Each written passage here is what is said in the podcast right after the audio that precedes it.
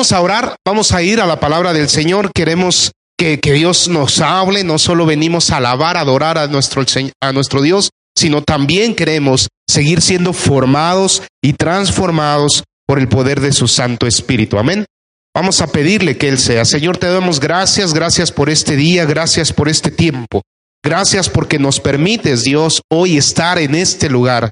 Gracias porque has abierto las puertas de un lugar en donde podemos rendirte culto, Señor, donde hay libertad para adorarte, Señor. Gracias por este templo. Gracias, Dios, por esta iglesia. Gracias por la vida de mis hermanos. Y gracias porque hoy permitiste, Señor, que yo llegara a congregarme a este lugar. Te ruego, Señor, que sea tu Santo Espíritu hablando a nuestros corazones, a nuestra mente y todo lo que somos, Señor. Que redargullas mi corazón, que lo simbres, que cambies mi manera de pensar, que todo argumento que se ha levantado en contra tuya en esta mañana sea derribado en el nombre de Jesús. Te ruego, Dios, por cada persona que ha atravesado esa puerta, Señor, porque hoy encuentre en este mensaje la palabra que le anime, que le aliente, la palabra que le consuele, Señor, que le fortalezca, la palabra, Señor, que le haga crecer en, el espíritu, que le haga progresar en, en su alma, Señor, y que se sientan en paz, que haya gozo, pero sobre todo, Dios, que haya en este tiempo un tiempo de, sanación, Señor, un tiempo de, de estar en paz contigo. Te bendecimos, Padre. También te pedimos, Dios, en el nombre de Jesús, que no permitas que sea tu siervo ensuciando este mensaje, que no sea mi pensamiento ni mi emoción, que seas tú hablando directamente, Señor. En el nombre de Jesús, limpia todo aquello que, que hoy está ensuciando nuestra comunión contigo. Quítalo, Señor. Quita todo dolor, todo cansancio, todo sueño, toda apatía. Prepara nuestro corazón para que esta palabra caiga en buena tierra y dé fruto en su tiempo, Señor. Te bendecimos, Padre, en el nombre de Cristo Jesús. Amén. Mira, hermano, que muchos de nosotros a través del tiempo eh, hemos pensado bajo qué régimen o qué sistema de gobierno vivimos. Algunos eh, que les gusta incluso pues mirar más allá de las noticias comunes, pues hablan de conspiraciones, de sistemas que rigen o regulan las conductas del ser humano. Y ciertamente en este mundo, hermano, y para ser simplistas, hay dos sistemas que existen. El sistema que es gobernado por Dios y que es universal y que nada hay fuera de él. De hecho, es el mayor. Pero hay un sistema que Dios permite que exista, que es un sistema terrenal, que es el sistema de este mundo, y que sabemos que el gobernante de este mundo o el príncipe de este mundo, ¿quién es? Satanás. Hay estos dos tipos de sistema bajo el cual nosotros vivimos. Y a veces las personas sin darse cuenta caen en alguno de ellos dos. Creen que son independientes. Y déjeme llamarlo que es absurdo pensar que usted es independiente de cualquier sistema. No, no. Usted y yo recaemos en alguno de los dos. O estamos dirigidos y guiados por el padre de mentira, o hemos nacido de nuevo y estamos siendo gobernados por el Dios Todopoderoso. No hay un intermedio. Y hoy lo que quiero compartir contigo es esta idea de querer vivir de manera independiente de Dios. Que inconscientemente, aún siendo cristianos, de repente nosotros actuamos impulsivamente por nuestros pensamientos, por nuestros sentimientos. hay una parte de nosotros como hijos de Dios que se resiste a dejarse gobernar completamente por alguien, completamente por Dios. Algunos dicen, no, yo, yo dependo totalmente de Dios y no es verdad. Porque todavía tomas decisiones, todavía hay acciones, todavía hay cosas o situaciones en tu vida que las quieres arreglar. ¿Cómo? A mi manera. Muy bien. A mi manera. Las quieres arreglar a tu manera. Las quieres arreglar a tu pensamiento, a tu experiencia, a tus fuerzas, a tu corazón. Hermano, uno quiere ser independiente, pero no necesariamente la independencia quiere decir que estés viviendo en libertad. Voy a repetirlo otra vez. No la independencia o las decisiones que quieras hacer o las decisiones que quieras tomar a tu manera quiere decir que eres libre. Puede ser que al actuar a tu manera lo único que estás haciendo o mostrando es que eres esclavo todavía de circunstancias, de pensamientos o incluso de pecado. Así que respire profundamente, porque hoy quiero que esta iglesia sea libre en el nombre de Jesús. Que sea bendecida grandemente. Y cuando hablo de bendecida, no, no quiero que ahorita llegue a su casa y encuentre un Ferrari en la puerta de su casa. Cuando me refiero bendecido usted y en victoria, es que usted tenga paz, que tenga gozo, que tenga alegría en cualquier circunstancia y que sepa que Dios está con usted y que le librará todo el tiempo y que nada, nada le hará daño, hermano.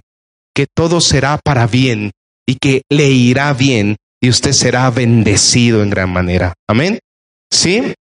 En el nombre de Jesús espero que hoy el Señor nos hable con poder y usted pueda romper con aquello que le causa hoy día estragos en sus emociones. Juan capítulo 8. Vamos a, a comenzar por acá. Juan 8, verso 31 al 36. Este pasaje ya lo hemos leído muchas veces, pero quiero nuevamente retomarlo con la enseñanza del día de hoy. Dice así. Dijo entonces Jesús, perdón, ¿ya tiene usted el pasaje?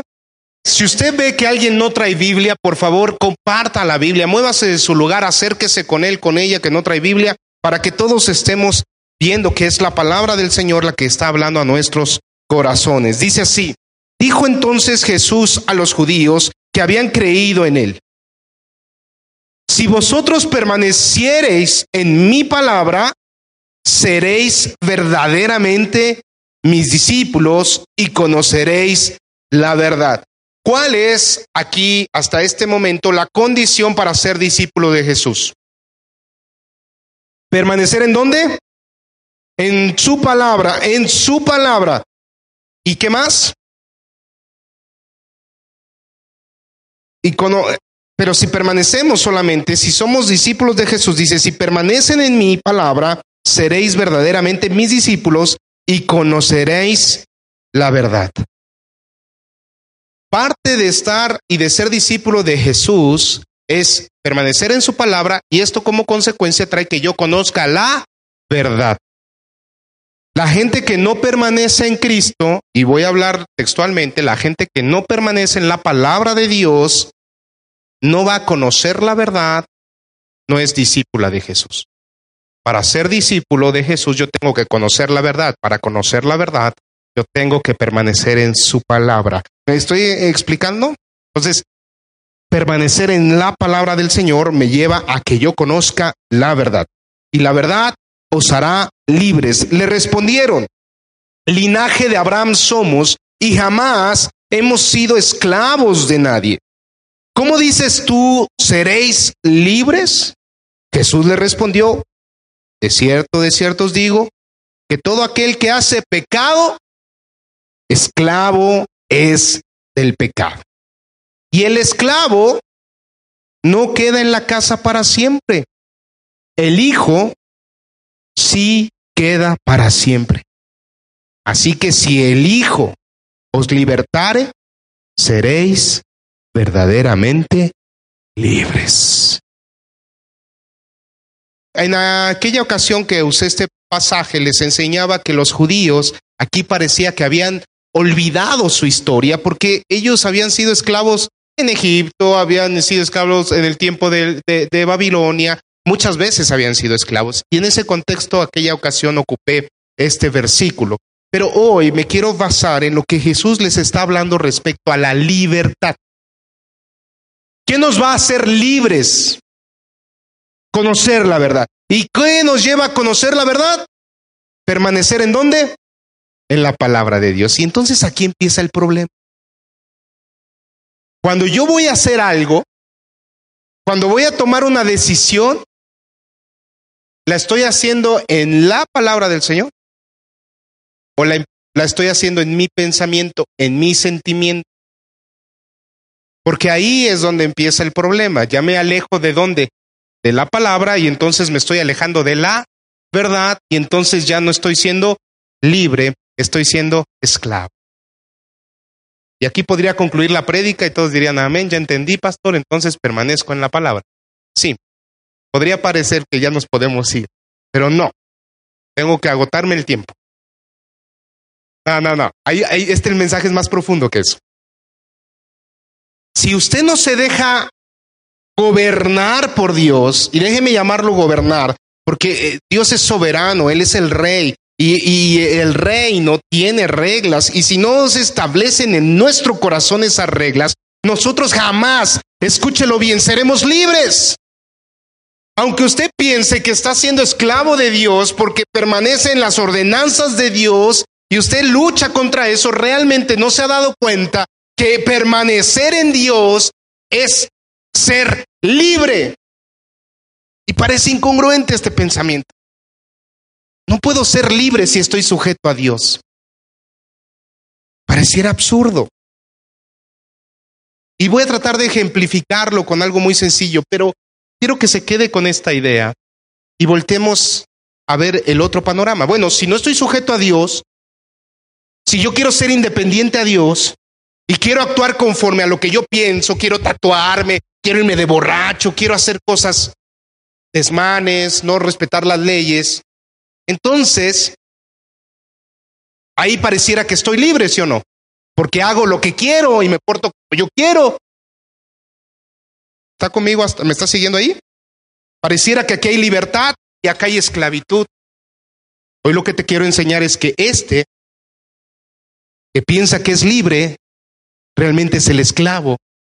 Y este que piensa que está esclavizado, realmente está libre. Ah, pastor, ya se puso interesante la cosa. Esto ya me está gustando. Yo que siempre hasta me dejo crecer el cabello, me lo pinto de rojo, me hago cosas. Yo que pienso que soy libre. ¿Me está diciendo usted que soy esclavo? Y aquel que está obedeciendo a Dios, que está sujeto a los mandamientos, que está cumpliendo, ¿este es el que está libre? Necesitamos explicación. Vamos a la luz de la palabra. Romanos 5:12, ¿qué dice? No pierda ahí Juan porque es, es textual lo que voy a leer acá. Vamos a ir a la historia, vamos a ir al origen de lo que estamos hablando, vamos a, remontarnos a lo que dice el libro de Génesis y, y aquí hay un resumen en Romanos 5:12. ¿Ya lo tiene? Dígame amén cuando lo tenga. Dice, por tanto, como el pecado entró en el mundo por un hombre y por el pecado la muerte, Así la muerte pasó a todos los hombres por cuanto todos pecaron. ¿Usted recuerda lo que dice la Biblia respecto al jardín del Edén? Ahí andaba Adán y Eva y todos nos los visualizamos desnudos.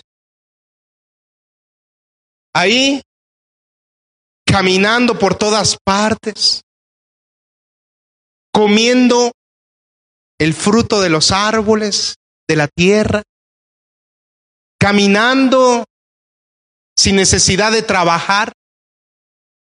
No trabajaban. ¿Cuántos darían gloria a Dios por eso hoy? Ah? No trabajaban y tenían que comer. No estaban preocupados por sus vestimentas, ni por el frío, ni por el calor, ni por los mosquitos. Es más, tal era ese ambiente que Adán pudo sentarse con cada uno de los animales a ponerles nombre. Estaba en total libertad. En total libertad. Estaba Adán y Eva conviviendo, viviendo sin ninguna restricción más que un solo mandato que Dios les había dejado que cumplieran. No comer de ese árbol.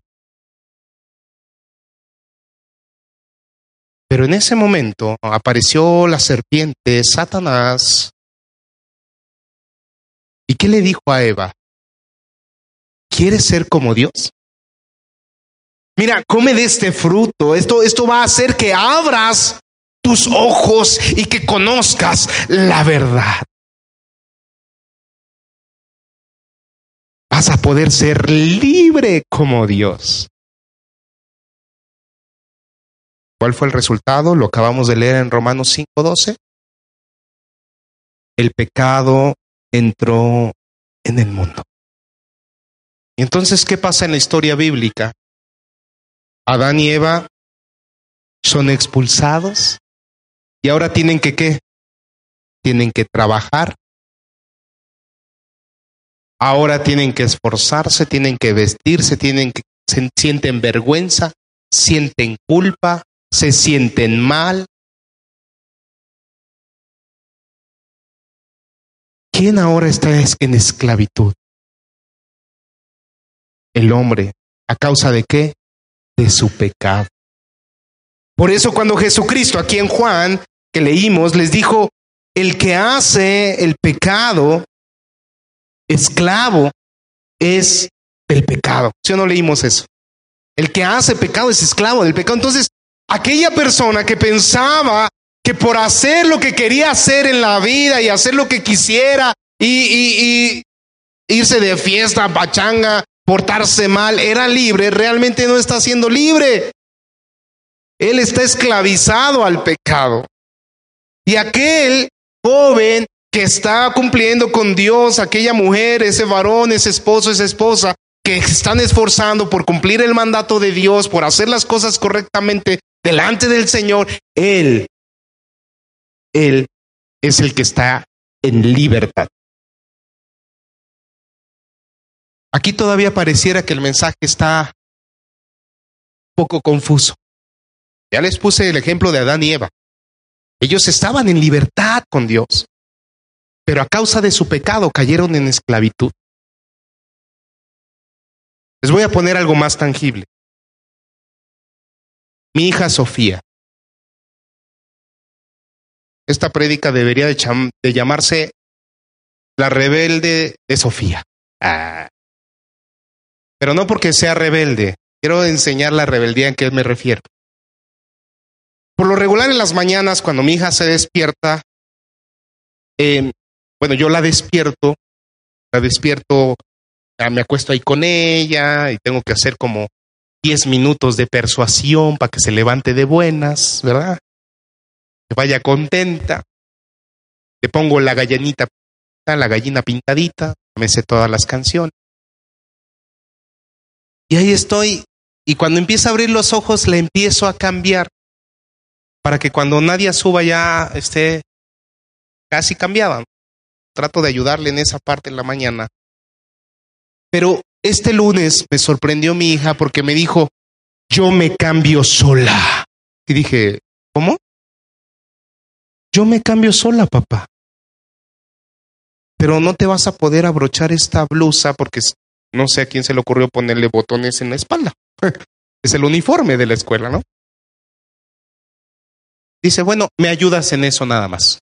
Pero yo me he visto sola. Y dije, ya mi hija quiere ser independiente.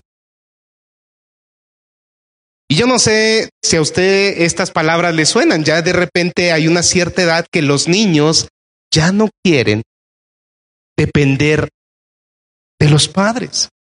Y se empiezan a, a, empiezan a marcar distancia y decir, yo lo hago solo. yo me visto sola, yo voy al baño sola, yo hago todo sola y quiere hacer todo sola. Y entonces esta semana me di cuenta que Sofía quiere hacer todo ella sola. Por eso estoy diciendo la rebelde de Sofía. Porque quiere su independencia. Y en esta misma lógica, ¿qué pasaría si yo dejara que Sofía hoy, a esta edad, la dejara totalmente independiente de mí? Ah, ¿quieres vestirte sola? Que yo le dijera, ok, vístete sola. ¿Cómo se va a vestir? Ah, ¿quieres hacer todo sola? Vete a la escuela sola. ¿Qué va a pasar? No se pierde. Se pierde. ¿Quieres hacer todo sola? Ok, hasta de comer. ¿Qué va a pasar? Se va a quemar, se va a accidentar la cocina. No, no va a ser nada. Ah, ¿quieres ser independiente? Anda pues, haz todo tú sola. ¿Qué va a pasar si yo la dejara en su independencia? ¿Se va a perder? ¿Se va a lastimar? ¿Puede morir? Inclusive. Escuche bien lo que el Señor le está enseñando hoy.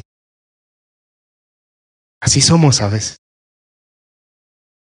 Señor, ya, ya, ya sé, ya me sé el principio, tengo que perdonar. Pero ahí anda usted con su corazón todavía, pero no puedo, no quiero. Pero si el Señor te está diciendo, perdona. Y usted en su independencia quiere hacer a su manera las cosas. Y el Señor te está diciendo, no, no por ese camino, no. Porque por ese camino vas a perecer, te vas a morir. Por ese camino vas a seguir siendo esclavo. La independencia, tu independencia no te trae la libertad. La libertad está conmigo, dice el Señor. Porque si Sofía depende de mí, yo puedo velar por ella, ¿sí o no? O yo la puedo cuidar. Tal vez la dejaría hacer alguna que otra cosa ella sola, pero al final del día yo voy a estar ahí, cuidándola, levantándola, protegiéndola cuando algo malo le suceda. Es más, estoy dispuesto a dar mi vida por ella. El Señor le está hablando. Entonces, ¿en dónde camina con mayor libertad, Sofía? ¿Sin mí o conmigo? Bueno, para los que no conocen a Sofía, Sofía es mi hija, tiene cinco años. Eh, estaba danzando hace ratito aquí Alfa. Y entonces, ¿dónde realmente es libre Sofía? ¿Cuando está bajo mi cuidado o cuando está sin mi cuidado? Reflexiónelo, hermano. Claramente que cuando está conmigo, ahí es donde ella puede hacer más cosas y puede obtener más cosas. Puede sentirse confiada, segura, sin miedos, porque está y sabe que hay alguien que la está cuidando. ¿Dónde va a ser más libre usted? ¿Haciendo lo que quiere? ¿O siguiendo las ordenanzas del Señor? Híjole, ya veo que algunos hermanos se están retorciendo en las sillas, están así. ¡Oh! O sea, pastor, obedecer a Dios va a traer más libertad a mi vida que no hacerlo, sí, claro. Obedecer a Dios y sujetarte a Dios es, es de bendición y va a traer victoria a tu vida y va a traer mayor gozo, mayor paz, mayor alegría. Tal vez tú piensas que te estás esclavizando a Dios, pero no, realmente estás siendo libre. La, otra manera de vivir, de querer hacer las cosas a tu manera, en tus emociones, en tus sentimientos, realmente te está esclavizando y estás caminando en uno, en un sistema del príncipe de este mundo y no te has, no has abierto tus ojos, pero estás atrapado ahí. Estás esclavizado a tu carne. No eres libre realmente no ha sido libertado. Mire lo que dice Proverbios 5:22. Dice, prenderán al impío sus propias qué? Iniquidades. Y retenido será con las cuerdas de su pecado. él morirá. ¿Por falta de qué? De corrección. Y errará por lo inmenso de su locura. Wow. Mire lo que dice aquí la palabra.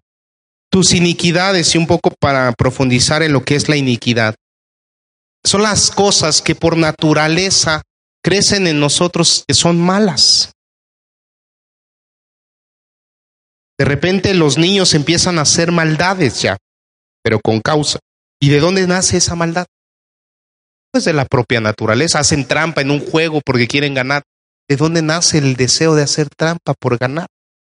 Pues de un corazón natural, de un comportamiento natural del hombre, hacer lo malo. Esa es nuestra naturaleza.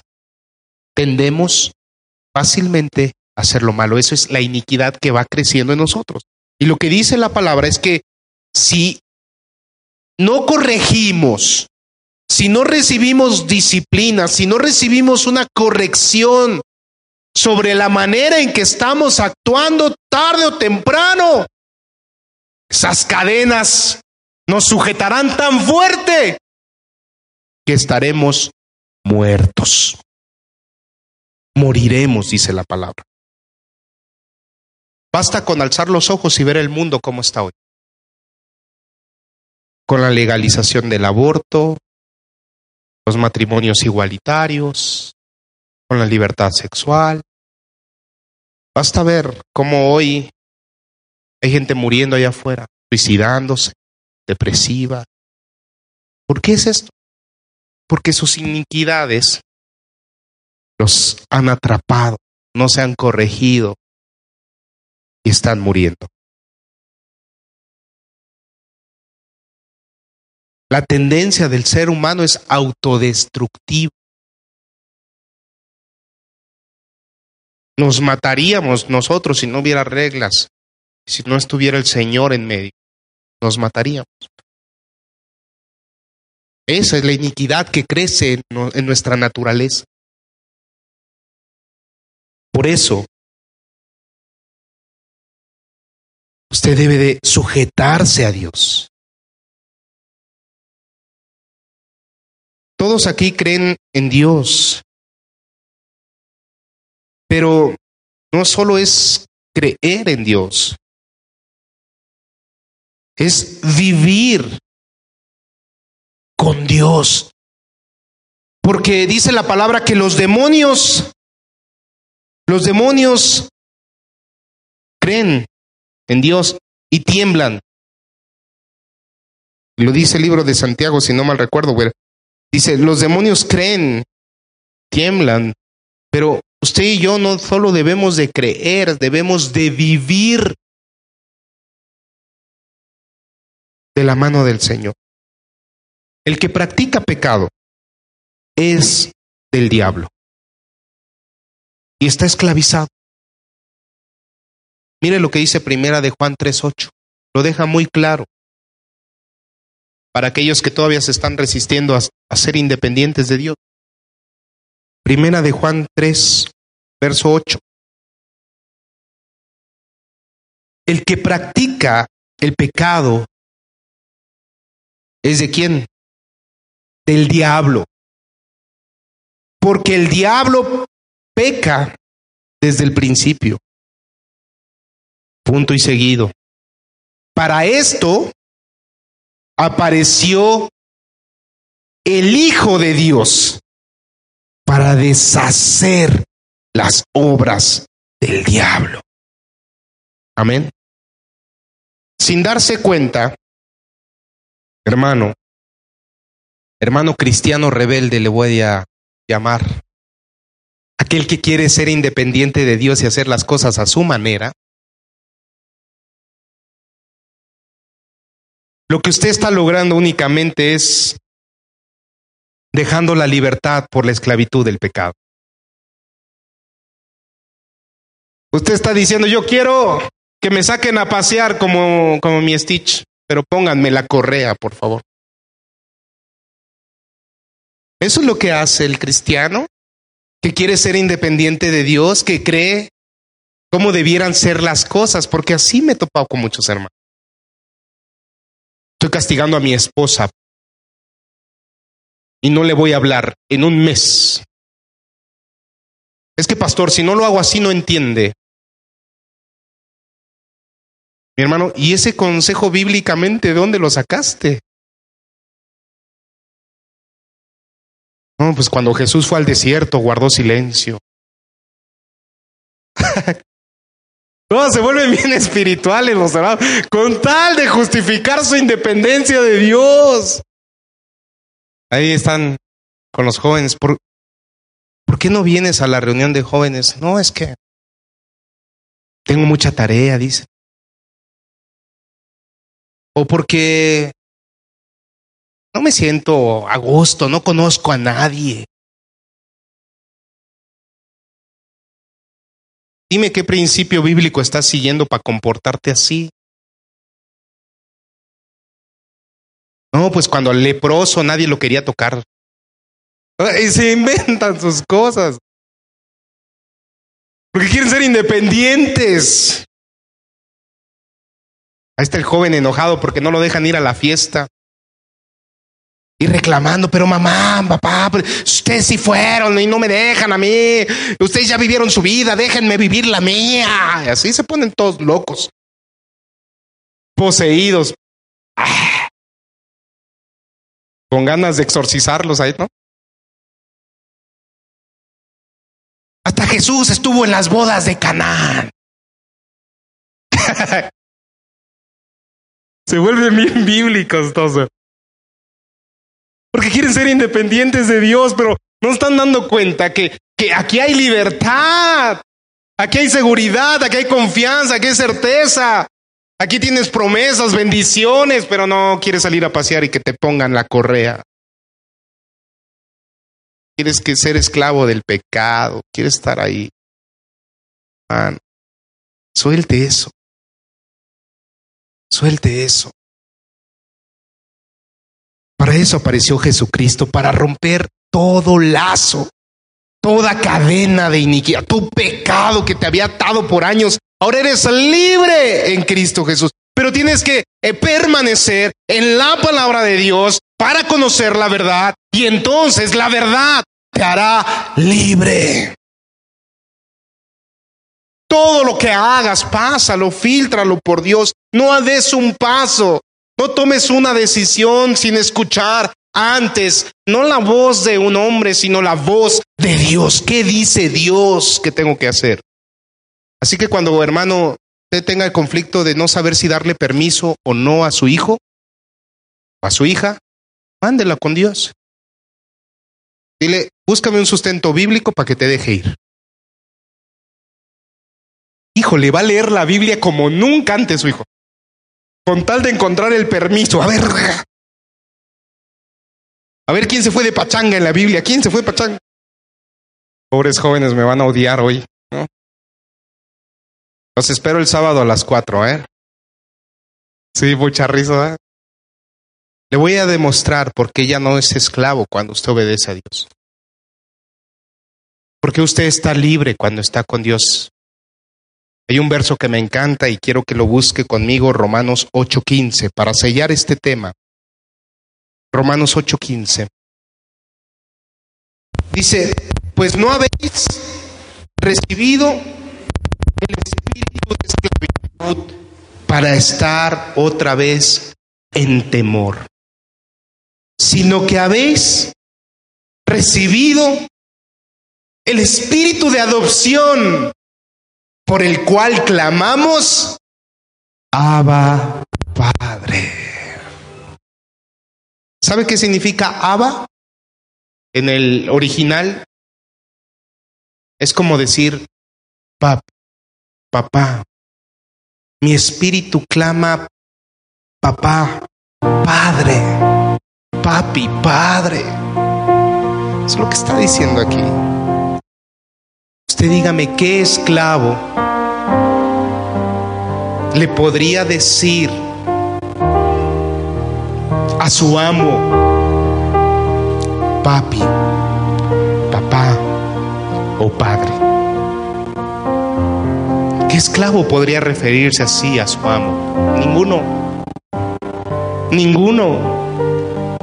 Por lo tanto, cuando usted está con el Señor y cuando usted vive en el Señor, permanece en el Señor, en su palabra, se conoce la verdad y esa verdad lo ha hecho tan libre que el Espíritu clama dentro de sí papi, papá, en ti soy libre. Verdaderamente libre.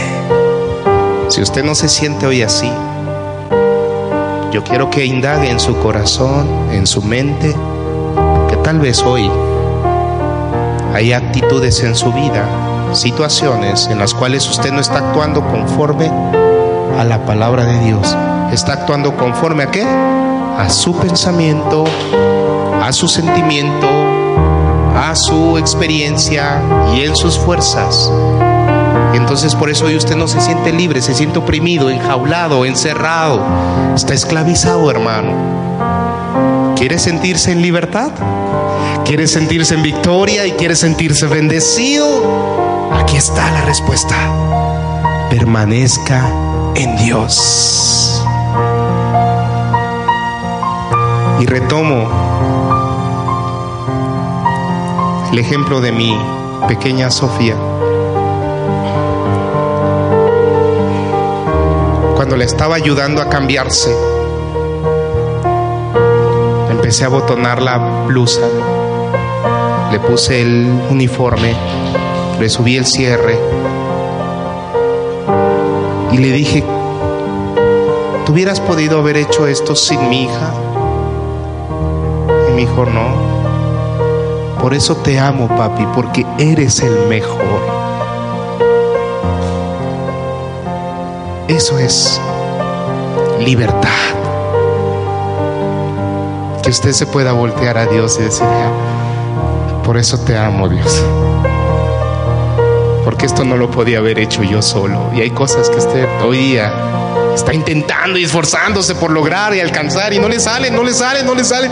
Y usted toca puertas y en el trabajo se esfuerza y usted dice, sí, va a salir, esto va a funcionar, pero los estás haciendo en tus fuerzas, en tus maneras y no avanzas y parece que, que avanzas un pasito pero retrocedes tres. Y hermano, de eso, voltese dígale, Señor, en ti soy libre, permaneceré en tu palabra y haré las cosas a tu manera.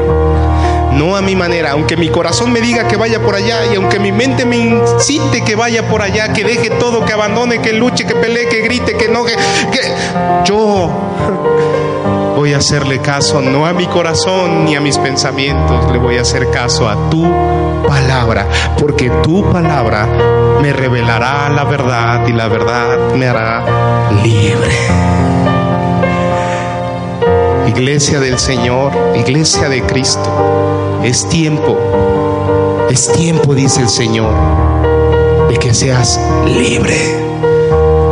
Pero para vivir en libertad, tienes que permanecer en mí, porque lejos de mí, dice el Señor, nada podéis hacer. Nada podrás hacer. Nada. Sea libre, hermano. Usted ya conoce el camino. Ya conoce la verdad y la vida. Ya conoce a Jesús. Permanezca en el Señor. Ahora y siempre. Amén.